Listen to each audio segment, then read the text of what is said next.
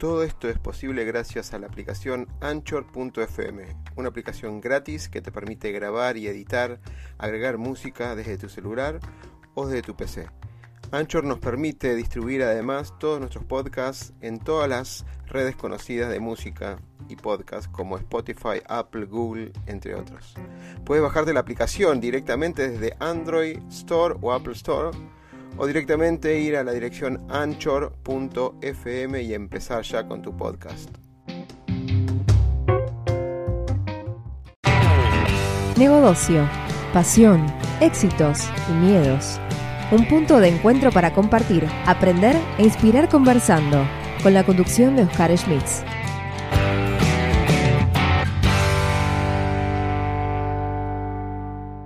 Bienvenidos a otro programa más de iba a decir procrastinación, de 100 días en calma, este encuentro que tenemos todos los lunes desarrollando algún tema o alguna distinción o alguna temática particular de este libro. Hoy nos toca un tema clave, ¿no? Bastante, bastante interesante, bastante repetido, bastante utilizado, por más que no tenga marketing, que se llama procrastinación. A todos aquellos que están, se enganchan todos los lunes o se enganchan después para volver lo que está en nuestro canal de YouTube de CXO Community o en las redes personales de Twitter y de Facebook, em, tengan presente que obviamente hay insignias de los lectores, insignias de desafíos que estamos otorgando a todos los que nos sigan y puedan, digamos, dar fe de que están siguiendo los contenidos y participando en los contenidos, ¿no? Bien, bien. Laura, bienvenida. Hola, Oscar, gracias por la invitación de todos los lunes. Eh, tenemos una como plataforma nueva hoy, así que puede ser que aparezcamos diferentes, pero ya le voy a encontrar la vuelta a todo esto. Bueno, vamos, eh, arranquemos, nomás porque para no procrastinar, digamos, el, el programa, te voy a pagar un segundo, Lau, para que así damos lugar al, capítulo día 7 de hoy y después vuelvo con vos. Bien, bien, el capítulo de, de hoy es día 7, procrastinación. Vamos a la lectura. La palabra procrastinación tiene poco marketing. Pese a eso, tiene una adopción generalizada a nivel mundial. Todos estamos expuestos a postergar actividades importantes y reemplazamos ese tiempo por otras más irrelevantes. Las distracciones permanentes que estamos acostumbrados nos regalan emociones de placer a corto plazo frente a lo aburrido o poco motivante que es la actividad principal que tenemos que realizar. Sin darnos cuenta, el conjunto de situaciones irrelevantes consume nuestro tiempo y no podemos realizar lo importante con la calidad como queríamos. A mediano plazo, esta emoción se transforma en dolor por la no concreción de metas y se potencia por sus consecuencias. Este juego del placer inmediato por pequeñas cosas irrelevantes y el dolor a plazos más prolongados por no concretar sueños es un punto clave en estos momentos de reflexión que estamos teniendo. La frase de Daniel Coleman para cerrar el capítulo es, no alimentes tus distracciones, alimenta tu concentración.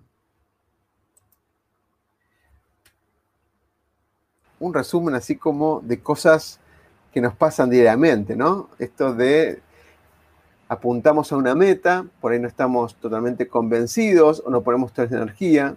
Cuando hablamos de propósito, cuando hacemos cosas sin tener en claro cuál es nuestro propósito, entonces, siempre caemos en cualquier camino nos deja bien, o nos vamos desmotivando, motivando sin un sentido, como si soplara el viento a un globo y va y viene y el globo va por lo que el viento hace de él, ¿no? Bueno, vamos a, mm, a plantear algo interesante. Déjame que quiero sacar un segundo acá. Ahí estamos un poco más one to one. Y vamos a plantear algunos temas, ¿sí? Algunos temas relacionados con la procrastinación. Por un lado, vamos a definir este, este ladrón del tiempo llamado procrastinación, que no es otra cosa, como resumen, los que no están habituados a usar esa palabra, es dejar para mañana lo que queremos hacer hoy. o sea, dejar para un futuro no definido, lo tiro para adelante, como si pudiera tirar algo para adelante en el tiempo, lo que quiero hacer en el presente.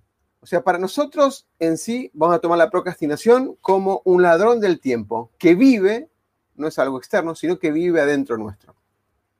Y la primera temática que vamos a relacionar con la procrastinación, y después acá una, explicación de oro de, de Laura al respecto, es la supervivencia y economía energética. O sea, de alguna manera nos podemos poner metas grandes, objetivos desafiantes, a tal punto de tomar como un horizonte desafiante cualquier cosa que nos, propongamos. De una manera, hay una energía que creemos que tenemos para alcanzar. Esas metas generalmente llevan un largo tiempo, un tiempo, un mediano tiempo, no es inmediato, pero a veces la energía que nos ponemos dura unos pocos segundos o unos, unos pocos días lo que arrancó con mucha energía a lo largo del tiempo, pensando en ese horizonte, decae y no nos motiva a hacer. Entonces acá hay una situación que estuvimos investigando con Laura relacionada con el cerebro humano, con el tema de, de alguna manera, que actúan en forma inconsciente, que son dos elementos. Uno es la supervivencia, ¿sí? Y otro es la economía de energía. la supervivencia en sí es esa, situación del cerebro que nos conduce de alguna manera a buscar nuestra zona de confort, donde de alguna manera podemos tener eh, esa situación todo bajo control, todo bajo dándonos seguridad. O sea, el ser humano busca esa supervivencia buscando lugares que le den seguridad. Y ese lugar de seguridad es ese, ese lugar donde no cambia nada. Cuando nos proponemos una meta, un desafío, una transformación, un cambio, nos vemos obligados a salir de ahí y ahí conduce un conjunto de cosas como son los miedos, como son las incertidumbres y demás. Y ya hablamos en otra oportunidad y vale la pena volver a decir que cuando salimos de esa habitualidad, ocurren dos miedos, el miedo a perder lo que tengo en esa área segura y el miedo a confrontar con lo nuevo que desconozco, o al menos una parte desconozco. Entonces, ese miedo a perder lo que controlamos, ese miedo a sufrir un ataque en espacios nuevos, nos sucede a todos los seres humanos. No de igual manera, naturalmente, pero sí todos tenemos esos miedos y la forma en cómo nos desafiamos o confrontamos con esos miedos es lo que cambia. Esa es la parte de supervivencia. La tenemos todos los seres humanos. ¿sí? La otra parte es la economía de energía. La economía de energía, de alguna manera, el, el ser humano busca no gastar energía por demás. Entonces, Pongan, en práctica y recuerden lo que hicieron esta mañana con respecto al día anterior y así para atrás un año si quieren. Pero hay un montón de actividades que se repiten naturalmente y eso, esa repetición que forma ya de la habitualidad de nuestro ser, no consume energía, porque es una repetición de cosas que dentro de todo sabemos lo que va a ocurrir y sabemos las, las posibilidades que puede ocurrir frente a las acciones que hacemos. Las acciones repetidas como levantarnos, eh, cepillarnos los dientes, bañarnos, comer, desayunar, llamar por teléfono, sabemos más o menos ese, ese contexto y no hay un desgaste de energía adicional. Pero, pero, cuando ocurre algo nuevo, cuando hay una transformación en una meta nueva que queremos lograr, ahí ocurre, ocurre un, digamos, una necesidad de energía extra, una necesidad de motivación, una necesidad de encaminar una intencionalidad para consumir o, necesitar una energía extra. Esto lo vamos a discutir en dos segundos con Laura, que tiene una visión celestial en cuanto a esto.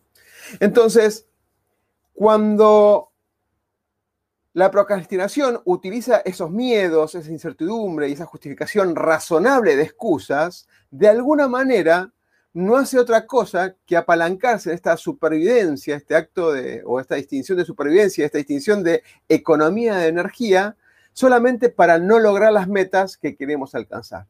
Y en la procrastinación se basa muy fuertemente en estos dos elementos, ¿no? La supervivencia del ser humano y la, el ahorro de energía o la economía de energía en cuanto a las acciones nuevas. Lau. Sí, es un tema recontra interesante. Más hablamos, más, más, información se me activa y se, y se, suma todo esto. Pero vamos a tratar de hacer lo más corto posible y, y lo más entendible.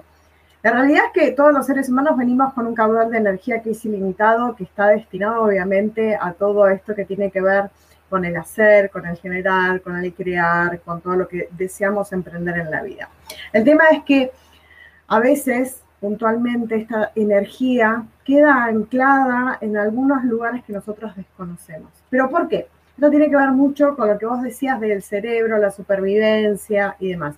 Y ahora lo que vamos a hacer es linkear toda esta información. ¿Qué es lo que pasa con esta energía? ¿Cuál es la orden que da el cerebro? ¿Y a dónde va a parar esa energía? Bien, ante esta experiencia, este nuevo desafío, obviamente, como bien vos dijiste, Oscar, surge este estado de supervivencia. Cuando nuestra percepción con respecto a nuestro entorno o lo que va a pasar o lo que puede llegar a pasar nos eh, dispara una alerta, es decir, me pongo en defensa porque me da un miedo, por lo que fuera, el cerebro actúa directamente como un, como un disparador de una orden y dice al sistema que tiene que guardar energía. Primero, porque no sabe cuándo la va a necesitar.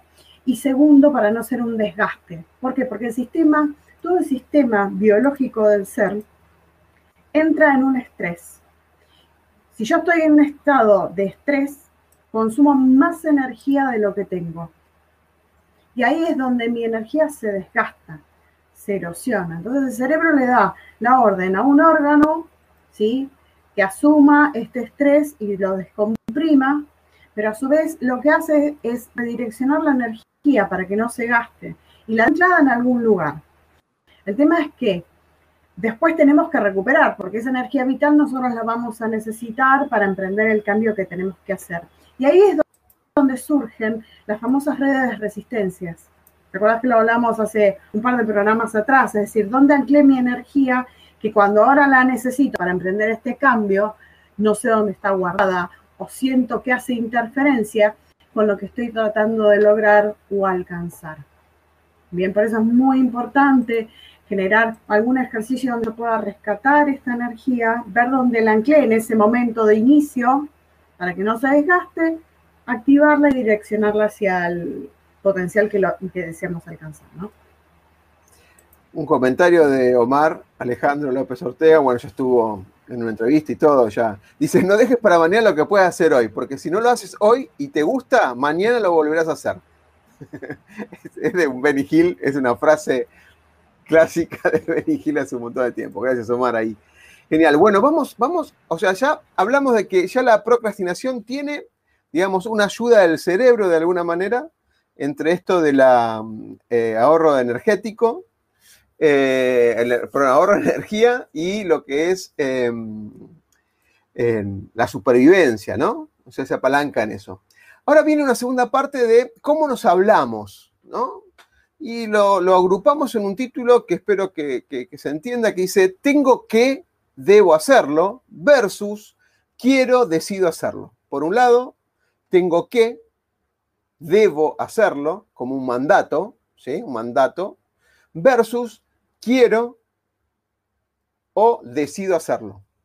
El poder de las palabras, como nos hablamos y como nos planteamos una situación, es parte de avanzar por sobre la procrastinación. Como nos hablamos, de alguna manera determina que se abren o se cierren posibilidades. Como nos hablamos, de alguna manera lo transformamos esa situación en una posibilidad de acción y de resultados o negamos y limitamos completamente. Entonces, cuando nos obligamos a hacer algo, las frases características son debo hacerlo porque, tengo que hacerlo porque. Entonces, ese tengo que y ese debo que, o debo hacerlo, replantea una obligación de alguien que no hay ni otra cosa más en este caso, porque es una meta que nos comprometemos nosotros de alguna manera, es una obligación que nos ponemos nosotros, pero nos ponemos en tercera persona, como que tengo que ¿quién es el que tiene que o que nos obliga a? ¿No? Pero al hablarnos de esa manera, también lo asociamos esos tengo que con justificaciones o fundamentaciones asociadas con el por qué. Entonces, ese por qué, que también lo, conversamos, ese por qué, por qué se, asocia con, con, temas del pasado, ¿no? Donde traen cosas asociadas a problemas del pasado, cosas que no cerré del pasado. Por ejemplo, tengo que hacer la dieta porque estoy con varios kilos de más tengo que hacer ese informe porque Si no, mi jefe me va a echar del trabajo. Tengo que aprender inglés porque todo el mundo habla inglés y yo no. Entonces, de alguna manera, en, esas, en esos ejemplos que estamos poniendo, estamos transformando, transformando esa, esas palabras o ese compromiso de acción en obligaciones. Y cuando hablamos así, como si fuera una obligación, con los tengo que, esto, nos produce, esto no nos produce un placer. Todo lo contrario, nos trae dolor, porque de alguna manera, si bien la meta es un placer alcanzar, las obligaciones que transcurren en el hacer, al hacer y direccionar esa meta, ese hacer implica una obligación. Y lo vivimos como una obligación. Y esa transformación, que deberíamos verla de una manera como un pasito para alcanzar el objetivo meta, son sacrificios y penurias o dolores que vamos transitando. Entonces, al verlo de esa manera, en un paso y paso del dolor, cualquier placer que ocurra en el medio, que es un placer inmediato, lo llamamos, nos va a desviar del camino de esa transformación, de ese cambio. Entonces, para el caso de la dieta, un placer inmediato es un chocolate. Yo me sacrifico todos los días comiendo ensalada, haciendo deporte y esto y lo otro, y lo veo como un sacrificio y veo un chocolate o un helado de chocolate y lo veo como un placer inmediato. Porque me dan placer inmediato, porque necesito esos placeres para continuar. Y ahora vamos a hablar de esto fuertemente, que Clara también preparó una mirada interesante de esto. Ahora, cuando estamos, por ejemplo, haciendo un informe que lo vemos como tedioso, aburrido y un pesar y pérdida de tiempo, aparece un mensaje en el celular, un mensaje en el internet o aparece un ruidito por fuera, nos distrae. Es un placer que tomamos de forma inmediata para distraernos y sacarnos de ese aburrimiento que es hacer el informe. Lo mismo que ocurre en, en, el idioma inglés. ¿Para qué voy a hablar inglés? Veo por todos lados en mi situación, supongamos que fuera en mi caso, y observo todas las cosas en castellano. ¿Para qué voy a estudiar en inglés? ¿Para qué voy a hablar inglés? Si todo lo que ocurre acá alrededor mío y mi vida, la mayor parte de mi vida, ocurre en castellano, o en español, o en argentino, como quieran verlo. Entonces acá, fíjense unos postulados interesantes del coaching ontológico que se asocian con esto, ¿no? Esta es la obligación y esta transformación. Interpretamos a los seres humanos, es uno de los postulados, como seres lingüísticos.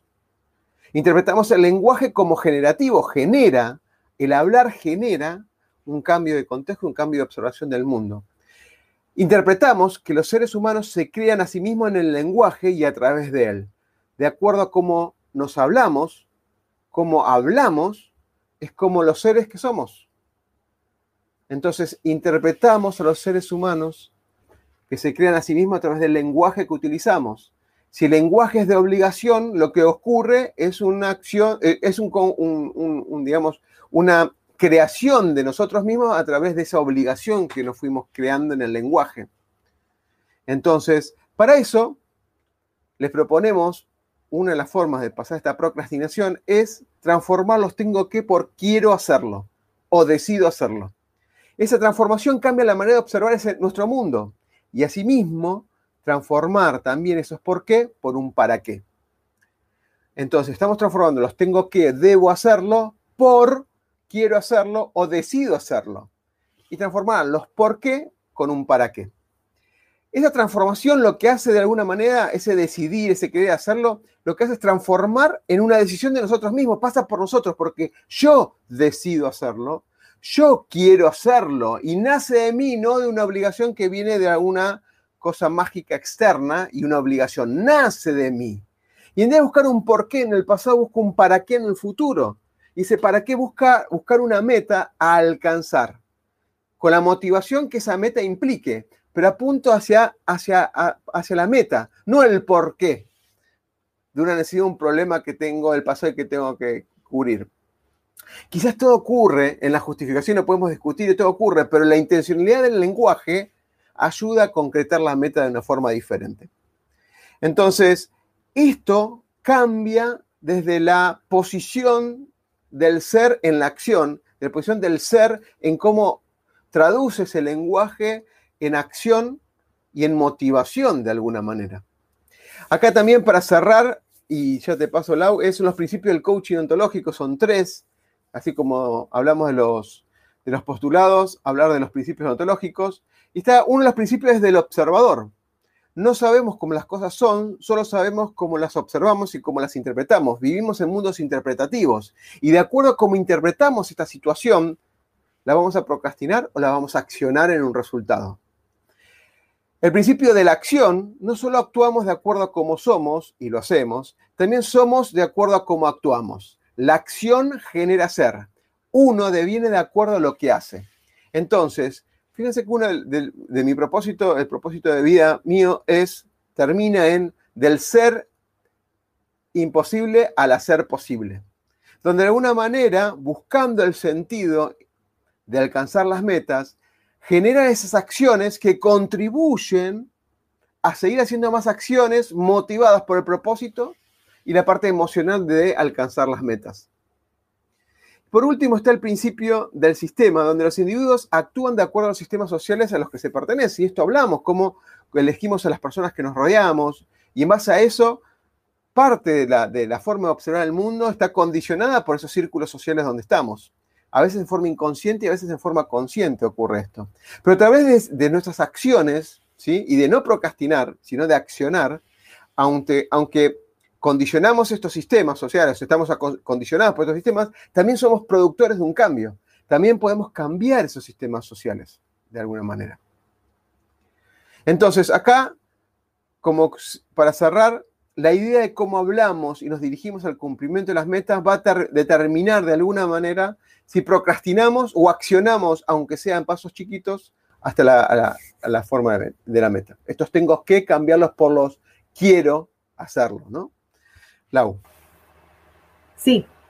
Eh, la verdad que el tema del poder de la palabra en sí mismo es, es magnífico, porque la palabra en sí, ¿sí? el don de la palabra, eh, está muy linkeado a lo que tiene que ver con la comunicación sutil. Yo a través de la palabra puedo manifestar y materializar todo lo, todo lo que habría acá, en esta parte, digamos, a nivel percepción, mente y pensamiento.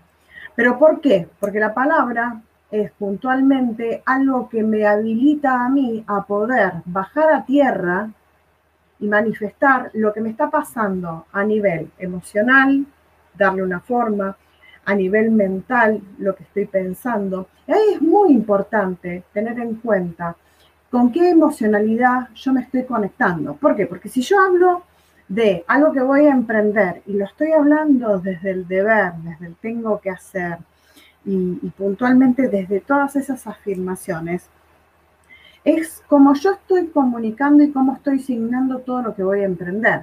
Y si lo estoy signando a una obligación, ¿sí? o a una creencia o a una programante que yo traigo por transgeneracional, va a estar asignado durante todo el proceso con esa energía. ¿Sí? ¿Qué pasa si yo es, eso mismo lo transformo, como bien vos decías, con una afirmación que tenga que ver con el deseo, con la elección? Hoy elijo hacer tal cosa, hoy quiero hacer tal cosa, hoy deseo, hoy anhelo. Me conecta con otra energía. Bien, porque la creencia y el mandato me conecta con lo que tengo que hacer, que es con una pulsión, con una acción. Lo tengo que hacer, punto. No conecta puntualmente con una energía, sí con un orden vibratorio que es más denso, obviamente. Pero si yo lo signo desde el querer, desde el deseo, desde mi intención, estoy generando una energía extra, una energía mucho más sutil, y vamos a verlo a través de un ejemplo. Por ejemplo, el tengo que hacer la dieta. ¿Sí? Esa afirmación que va, no me queda otra y tengo que hacer la dieta. O tengo que hacer el sacrificio de no comer para lograr mi peso deseado. Y ahí estamos signando con energías muy densas, muy, muy, muy duras. Un buen objetivo, que sería un objetivo saludable, de recuperar un peso ideal, un peso saludable, lo estoy signando a un sacrificio. Y claramente todo el transcurso del camino a recorrer va a estar asignado por esa energía. Pero si yo esa misma afirmación la evalúo, veo dónde anclé mi energía y la, la puedo transformar, voy a poder afirmar que hoy elijo hacer una dieta mucho más saludable para poder sentirme mejor y disfrutar desde la plenitud de un peso sano, por ejemplo. Y miren cómo el, mismo objetivo a través de la palabra tiene distintas significancias. ¿Por qué? Porque una está anclada en una energía de obligación, de deber, de creencia, que a veces ni siquiera es mío, sino que lo vengo trayendo generación tras generación o por malas experiencias, en vez de ponerlo en una energía que tenga que ver con algo más sutil, con una conexión con una intención. Porque yo cuando conecto con una intención y tengo la voluntad de hacerlo, voy a tener un resultado. Excelente. Bueno, repasamos un poquito antes de entrar en los otros bloques. Omar nos dice, la experimentación en las situaciones de tengo que transforman la forma en la que se vive la obligación porque se la sabotea doblemente. El experimento es desobediencia, pero para conseguir el objetivo y para la mente se transforma en un juego, surge el niño interno, de alguna manera, plantea. O sea, esto, claro, al ponerme el tengo que, ya en la palabra estoy saboteándolo desde el comienzo, de alguna manera. Eh, Damián, Damián de Foy, bueno, parte de la comunidad, dice sí, pero no sé qué es. La, palabra sí, que contestó. Bienvenido Germán, que está ahí súper activo, ahí dando vuelta con, mucho laburo. Eh, qué gran trabajo están haciendo. Gracias Laura y Oscar por compartir conocimiento. Gracias a vos, Germán. Hace un montón que, no, no, Vamos a hacer un chat pronto. Vamos para intercambiar un montón de cosas para poner al día. También ahora escribe, em, como en el libro Tus zonas erróneas de Wayne Dyer, lo estoy volviendo a leer por tercera vez, dice. Habla de eso, ¿no? Vos lo leíste, te acordás exactamente todas las partes, ¿no? Sí, tus zonas erróneas. Es... estás muteada, Lau. ¿Ahí me escuchás? Ah. ¿Me escuchás ahí? No, no. Hay algo que hizo un ruidito por ahí con el tema del auricular y demás. No, no te escuchamos. ¿Ahí? ¿Me escuchás? ¿Tampoco? Mm, no. Qué raro. Bueno, sigo leyendo entonces. Hola. Sigo leyendo mientras vos te, recomiendo conectar de vuelta el auricular y así vamos. Bueno, voy, voy leyendo. Ahí va. Planteando la, otra parte. Bueno, habíamos planteado entonces el tema de las energías, el tema de la. Habíamos planteado en la procrastinación como este, este ladrón del tiempo. Hablábamos que se apalanca mucho en este, este parte del cerebro que apunta a la supervivencia y la economía energética. Por eso le favorece esos dos, la supervivencia y la, economía energética, al no accionar. Y también como nos, hablamos, el tengo que, que lo tomamos como una obligación el hacer las cosas, al hacerlo así nos saboteamos, como dijo Omar también, en vez de transformarlo en un quiero que y, o decido hacerlo. Ahora pasamos a un tema de el dolor y el placer, que es un juego de emociones básicas en el pensar en grande, cuando nos apalancamos una meta y avanzar a pasos pequeños. Entonces, de alguna manera ese dolor y placer en el pensar en grande y avanzar en pequeño transforman la realidad y vamos a explicar las dos situaciones como ocurren. ¿Sí? Avanzar la meta parece lejana, miren, siempre generalmente una meta es tres meses, seis meses, ¿sí? O sea que podría hacernos recaer en el dolor de no lograrlo, porque alcanzar la meta, si solamente tomamos el placer de alcanzar la meta, eh, de alguna manera eh, el transitar podría ser doloroso. Muchos factores y placeres en el medio, de alguna manera, nos sopapean o nos, digamos, se imponen o se anteponen en el día a día para desviarnos de esa meta. Entonces, ¿cómo logramos alcanzar la meta sin procrastinar? ¿Cómo logramos llegar ahí sin procrastinar y que se extienda eso de tres, seis meses a un año, dos años y demás? Entonces, vamos a analizar dos situaciones. La primera es para alcanzar una meta que nos, produce mucho placer, tenemos que recorrer un camino de actividades que nos producen dolor, como explicamos hace un ratito. O por ahí lo, vemos como si fuera un sacrificio esto. De hecho, cualquier placer inmediato que ocurra, como dijimos, nos podría hacer desviar, porque de alguna manera ese placer lo necesitamos, de alguna manera, para continuar, esa energía para continuar, más allá de la voluntad y el compromiso. Ahora, planteemos otra situación. En vez de pensarlo la meta solamente como un placer de alcanzar, pensémonos qué pasa si no alcanzamos la meta. ¿Por qué no ponemos a analizar verdaderamente qué pasa si no alcanzamos la meta? Seguramente si no hacemos dieta, No pensamos ese dolor de lo que nos podemos enfermar, de cómo estaría golpeado nuestro, nuestro, nuestro cuerpo, de alguna manera, de esa falta de movilidad que podríamos llegar a tener. No lo pensamos seriamente, porque no lo pensamos hasta que nos ocurre algo, una crisis particular.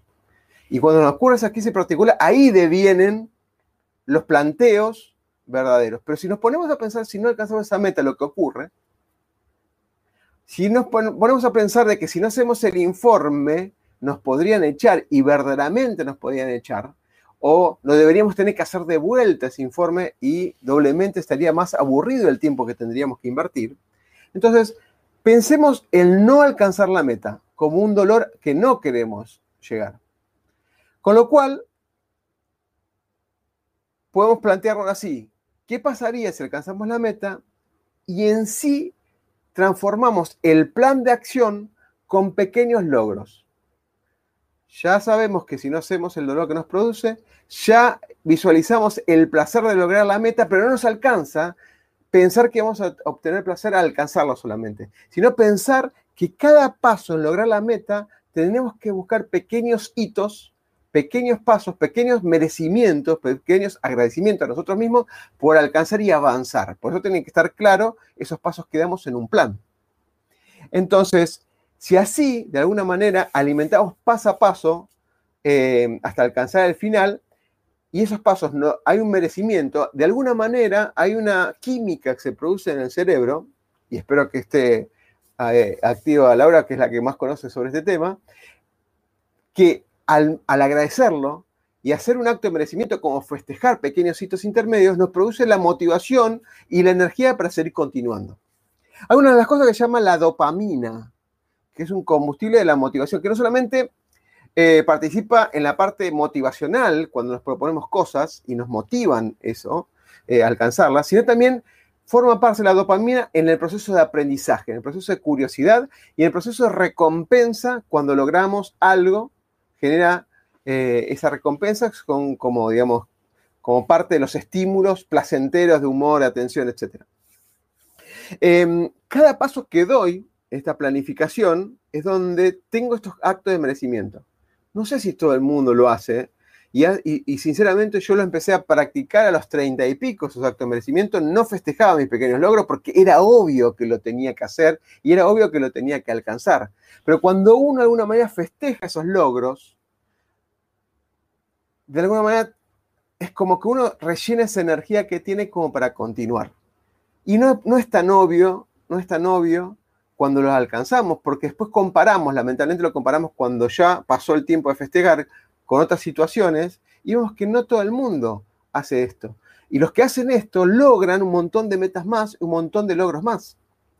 Después, por otro lado, tenemos una química que se llama la endorfina y el acto de merecimiento. Por cada paso que es en este, estos pequeños pasitos que hacemos, se, se activan estas endorfinas en el festejar estos logros. Esto complementa la dopamina y de alguna manera estamos en esa sensación de fluidez y de seguir avanzando. Entonces, por cada paso pequeño logrado y merecido, contribuimos a lograr una meta más grande.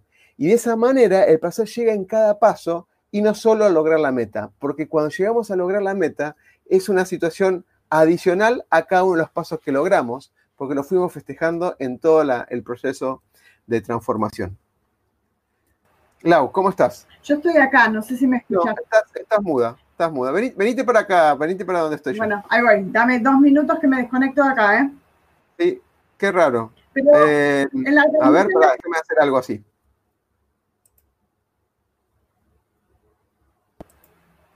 A ver ahora. ¿Me escuchás? No, no está. No, no está funcionando. Bueno, ahí voy. Dame dos minutos que subo. Fíjate si querés venir para contar la última parte, así como medio Dale, ahí improvisado. Voy. Sí, sí, sí, sí, ahí voy. Y, y continuamos. Eh, mientras tanto, con este concepto de la química, ¿sí? es muy interesante que lean uno de los libros de Tony Robbins, eh, El gigante interior, que habla mucho esto, ¿no? De, del concepto del, placer y del dolor que uno se establece con interpretaciones también del ser humano. Mientras tanto, mientras esperamos al lado que suba, dice Damián, desde acá se escucha perfecto. Eh, En la, transmisión se escucha Laura, dice. Ah, bueno, entonces quizás soy yo que no lo escuchaba. ¿Apareciste, Laura? ¿Estás acá, Laura? No. Ah, bueno. Bueno, está subiendo igualmente, no se preocupen que ya estamos llegando perfectamente. Bien. A- Es una, coso con obstáculos esto. a ver. Hay muchas redes de resistencia, digamos. Sí. Si no, si me dicen que está funcionando, ¿querés estar abajo? No. No, ya estoy arriba. Ok, bueno. Ya. Vení, ya vení. Súmate. Ahí estamos. Ahora estamos en el mismo canal. Ahora estamos en el mismo canal, pero sacame de procrastinación. Sí, sí, sí. Así Ahí- me ve el resto de la gente. Bueno, a ver, retomando el tema de, las, de la química, ¿sí? Y de lo que se genera puntualmente a través de estas, estas metas, de estos objetivos y de todo el transcurso que tenemos que recorrer. Convengamos que mm, cada vez que nos planteamos un desafío de este estilo, se nos activa en nosotros esta motivación, esta dopamina, esta energía de querer alcanzarlo. Y energéticamente, ¿sí? Tiene un ciclo de vida. ¿Y a qué me refiero con esto? Que hay que sostenerlo y activarlo durante el transcurso del día, durante el transcurso del proyecto. ¿Por qué? Porque si no, tiendo a volver a esa vieja costumbre. Por ejemplo, el que hace dieta tiene que replantearse todos los días un objetivo intermedio. El que está haciendo un tratamiento a nivel emocional tiene que reactivar todos los días esa energía que los lleva a generar ese cambio. Estoy un poquito agitada porque te subí corriendo la escalera. Muy bien, Bien. muy bien. Entonces, ¿qué pasa? Si yo no sostengo, Venimos más acá. Así te ve tu cara linda. bueno, si yo no sostengo a nivel emocional esa energía que me genera la dopamina, tiendo a entrar en un estadio que me va a llevar a obviamente anclarme en el dolor y tratar de boicotearme y lo que fuera. Por eso también es importante la asistencia de un externo, que ya vamos a hablar también de eso, ¿no? En estos procesos. Pero si yo logro sostener este patrón de cambio, esta energía, esta emocionalidad, lo que va a surgir en mí es que voy a dar tantos pasos que voy a sentir que realmente puedo hacerlo. Voy a tener esos pequeños logros. Es decir, por ejemplo, uy, por ejemplo, a mí sería un desafío no comer chocolate. Y si yo logro un día, lo voy a reconocer como algo que me acercó más hacia ese objetivo. Y ahí es donde yo tengo que festejar y reconocer que pude hacerlo.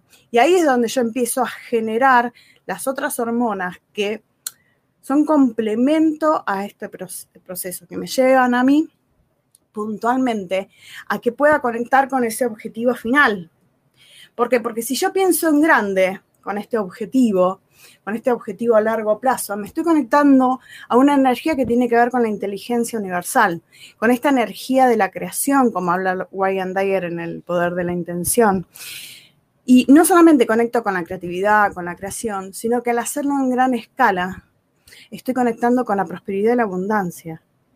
Así que en este sentido no tiene que ver tanto con lo económico, sino que tiene que ver más con el tema de ser próspero y abundante en mis logros, en mis merecimientos, en mis recompensas, en mis festejos y demás.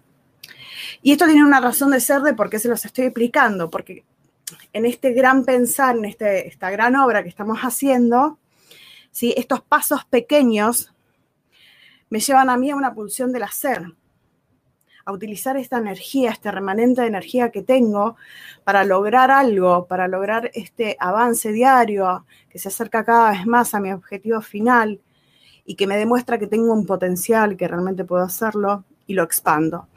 Y esto es como, se llama, como siempre habla Wayne Dyer en sus libros, del poder de la intención. Yo cuando a la intención le pongo la energía de la voluntad, lo único que voy a obtener son resultados y resultados positivos. Entonces ahí es donde tenemos que focalizarnos, en esos pequeños pasos, en esa energía, esa voluntad que me va a llevar a mí a sostener todo este camino, poder transmutar esos momentos quizás de bajón en esos aprendizajes que tengo que hacer para volver a activar esta dopamina, esta motivación, estas ganas de avanzar. ¿Sí? Excelente, excelente. Bueno, qué, qué, buena la improvisación y la energía, que subiste cinco pisos, ¿no? Más o menos. Más o menos, parece cinco, pero fue uno.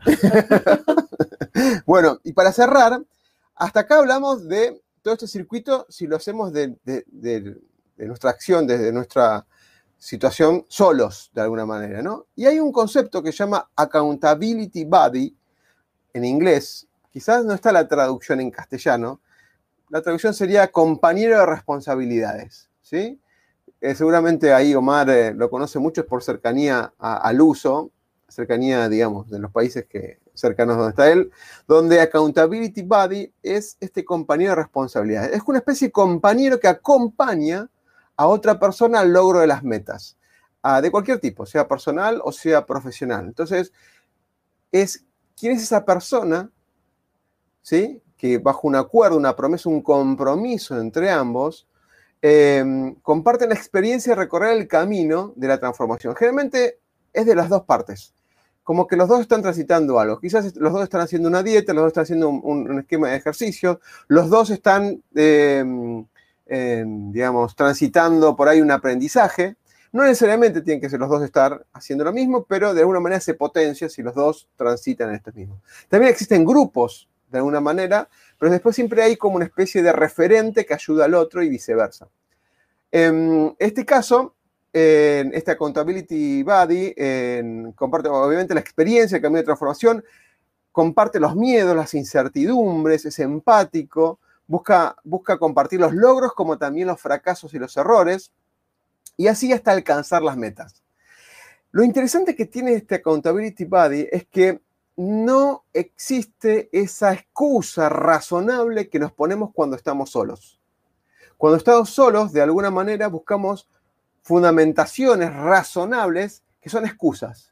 Y esas excusas las compramos inmediatamente y nos mentimos, porque básicamente pues, es una gran mentira, aunque no parece, una gran mentira y una excusa y un compendio de excusatoria, si, existiera la palabra, de excusatoria para no lograr esas metas no avanzar esos pasos pequeños para alcanzar las metas. ¿Para qué si voy a alcanzar eso si estoy bien así? Entonces, vuelven a activarse la, parte de supervivencia y de economía de energía en contra nuestro y a favor de la procrastinación. En cambio, cuando recorremos el camino y tenemos que rendir cuentas a alguien, a este accountability buddy, ya decírselo, contárselo, no es la excusa que nos creemos cuando estamos solos. Cuando lo contamos, de alguna manera, el otro nos mira con ojos críticos y con ojos diciendo, estoy acá para acompañarte. No metas excusas. Si la intención del, desear hacer esa meta es concreta y verdadera y profunda y está acompañada del propósito de cada uno, de alguna manera ese accountability buddy va a preguntarle o repreguntarle cosas como diciendo, me parece que es una excusa barata, por decirlo de una manera, una excusa tonta por la cual estás decidiendo no avanzar. Tiene características ese accountability buddy y ya te paso Lau, es cómo acompaña de alguna manera. El primer punto es mantiene nuestros compromisos en el alcanzar la meta que queremos lograr. ¿sí? O sea, acompaña esos compromisos. Hay un compromiso, ni, juzga si esa meta está bien o está mal, sino que acompaña, ¿no? Obviamente tiene que acompañar en los valores también, porque si hay incompatibilidad de valores, no lo va a hacer una accountability body. Hay una, una compatibilidad de valores, obviamente, entre las dos personas. Em, entonces, mantiene, el primer punto es mantiene los compromisos en alcanzar la meta, la que se quiere lograr.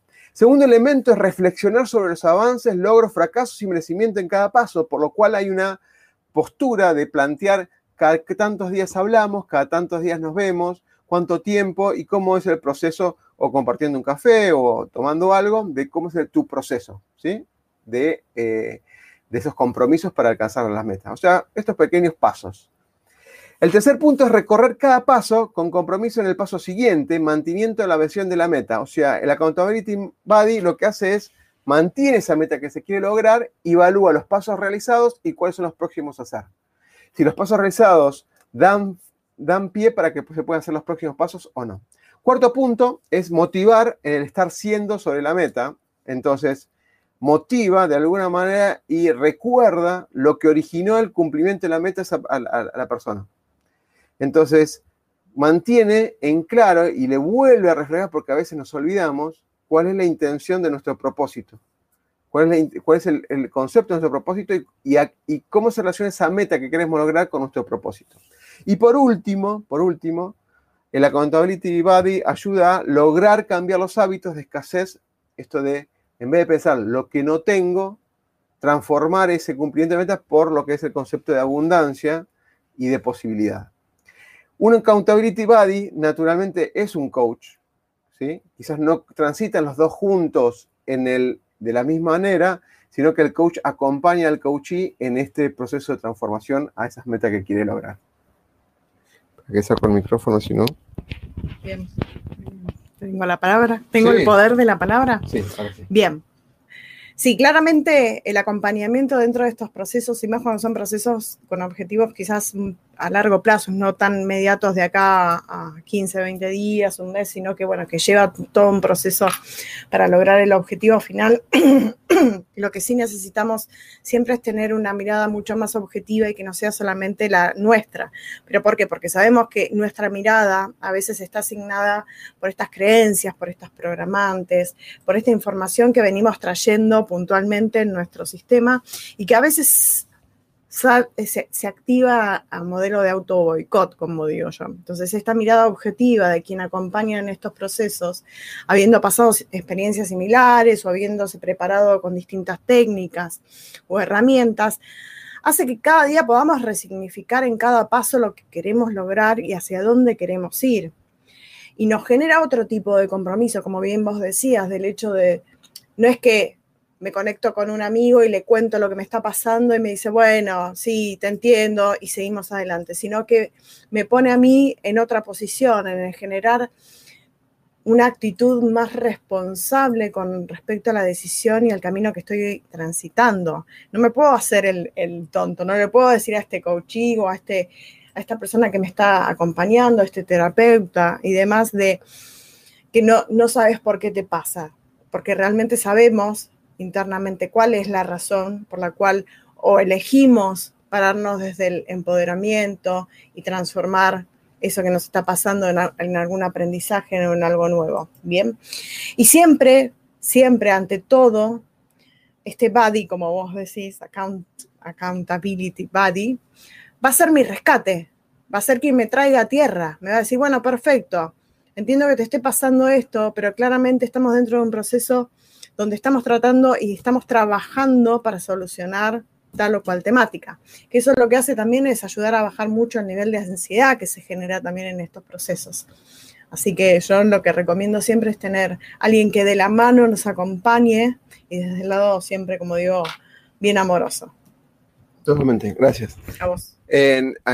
y me, hiciste recordar, ahora voy a leer unos mensajes que mandó Omar, me hiciste recordar el tema de de la objetividad. A veces cuando nosotros lo vemos de nosotros mismos, somos muy subjetivos de la situación y lo vemos condicionado por la interpretación de ese, la observación del mundo en que lo que hablamos recién, ¿no? Con los principios y los postulados del coaching. Sí, y no solamente eso, lo vemos asignado por la emocionalidad que signa ese momento. Si nosotros gestionamos la emocionalidad, quizás la visión sea totalmente distinta. Por eso siempre es importante tener alguien que me rescate de ese momento, que me diga, ay, ay, ay, ay, bueno, pero ¿desde qué lado me estás hablando? ¿Con qué anteojos estás viendo esto? ¿Desde el enojo? ¿Desde la crítica? ¿Desde el prejuicio? ¿Desde la frustración? Porque toda emoción siempre tenemos que recordar que con una buena gestión es un remanente de energía que a mí me va a llevar a generar ese cambio. las, emociones son buenas, ¿por qué? Porque son remanentes de energía que me impulsan a mí a cambiar, porque si las gestiono de manera correcta con alguien que me, me sepa guiar, ¿sí? puntualmente voy a obtener resultados que son buenísimos. Y lo, otro, y lo otro que rescato de ahí también es que a veces cuando nos estamos solos, nos creemos esa mentirita y la repetimos varias veces, esa mentirita. No, porque lo hago por mi familia, lo hago por el país, lo hago por esto, lo hago por... Y esa mentirita no hay nadie que de alguna manera lo escuche. Y a veces ponemos excusas de no avanzar y cuando se lo tenemos que contar al otro, la primera vez puede ser una excusa. Acordaste, por ahí no sé, algo para hacerlo y la semana que viene, el siguiente, vos me vas a poner esa excusa, ya no es casualidad, ya es una, cuestión de, che, hay que trabajarlo ese tema. Si la tercera vez tenés que poner esa excusa, no apareces en las reuniones. Claramente no. no aparece en las reuniones. Es que ya no existe excusa. No es que sea excusa. Es que no lo quieres hacer. Entonces ahí el punto es, no quiero hacer esa meta. No quiero hacer esa meta. Quizás no, no es el momento para hacer esa meta. Pues eh, lo más probable, quizás no esté preparado para afrontarlo en este momento, pero ahí lo que tenemos que aceptar es que en este momento no estoy preparado para afrontarlo, pero sí lo voy a tener en cuenta para mi próximo desafío. Totalmente. Bueno, eh, Omar dice, hay una canción de Covenant que describe lo que dice Laura, cuando explicabas lo- la parte anterior, sobre la conexión con lo divino de la abundancia y la prosperidad interna. Se llama Ritual Noise. Ahora no se me viene a la mente, pero la voy a buscar. Vos sos una experta en música. ¿No te acordás? Mm, Covenant. A, veces, a veces me acuerdo, Ok. depende, si la escucho, sí, seguro me voy a acordar, pero Ok, ok, bueno. en este momento no, no se me viene. Y Omar dice, por México, el compañero que ayuda se lo llama Rabbit, Rabbit, ¿sí? Terminología de los runners, o sea que como que lo va acompañando. Bueno, cumpliendo con casi la hora, gracias por hacer ejercicio y venir acá al primer piso, Gracias al, búnker, al, al- del, del conocimiento. Así que bueno, la próxima semana otro tema más. Fíjense que todos los, los- los capítulos anteriores los pueden conseguir en el, en el canal y se relacionan, ¿no? Se van relacionando mucho, tiene mucho que ver el camino del héroe que vimos, ese recorrer, el, el- en- el recorrido, realizar el recorrido, ser el recorrido, transitar el recorrido, tiene mucho que ver con esto Pero sin duda alguna. El, el- el héroe, el superhéroe no, no procrastina. Tiene un momento de debilidad de pensamiento, pero una vez que salta el umbral, como ves la el, el momento sobrenatural, esa persona sobrenatural que aparece, este es, es- es este accountability buddy, puede ser. O este coach que le dice, bueno, repasemos el para qué vas a hacer todo lo que tenés que hacer. Y salta el umbral. Y tiene mucho que ver con lo que vimos el lunes pasado. Así que sin, así que, sin lugar a dudas, el próximo capítulo tampoco lo, lo- lo- lo- lo leo de antemano, así que va a ser sorpresa, pero seguramente tiene que ver con un hilo conductor de todo lo que estamos viendo. Gracias por estar ahí y nos vemos el lunes que viene. Muchas gracias. ¿eh? El miedo a equivocarnos nos inmoviliza, nos aleja del éxito. El miedo a lo nuevo nos limita, nos quita oportunidades de crecer. Pretender resultados diferentes haciendo siempre lo mismo es una locura. Aprender a ser diferentes, aprender a ser innovando, es un desafío. Nuestra pasión nos moviliza a ilimitados desafíos. Y de eso se trata Negodocio. De lograr el éxito con pasión.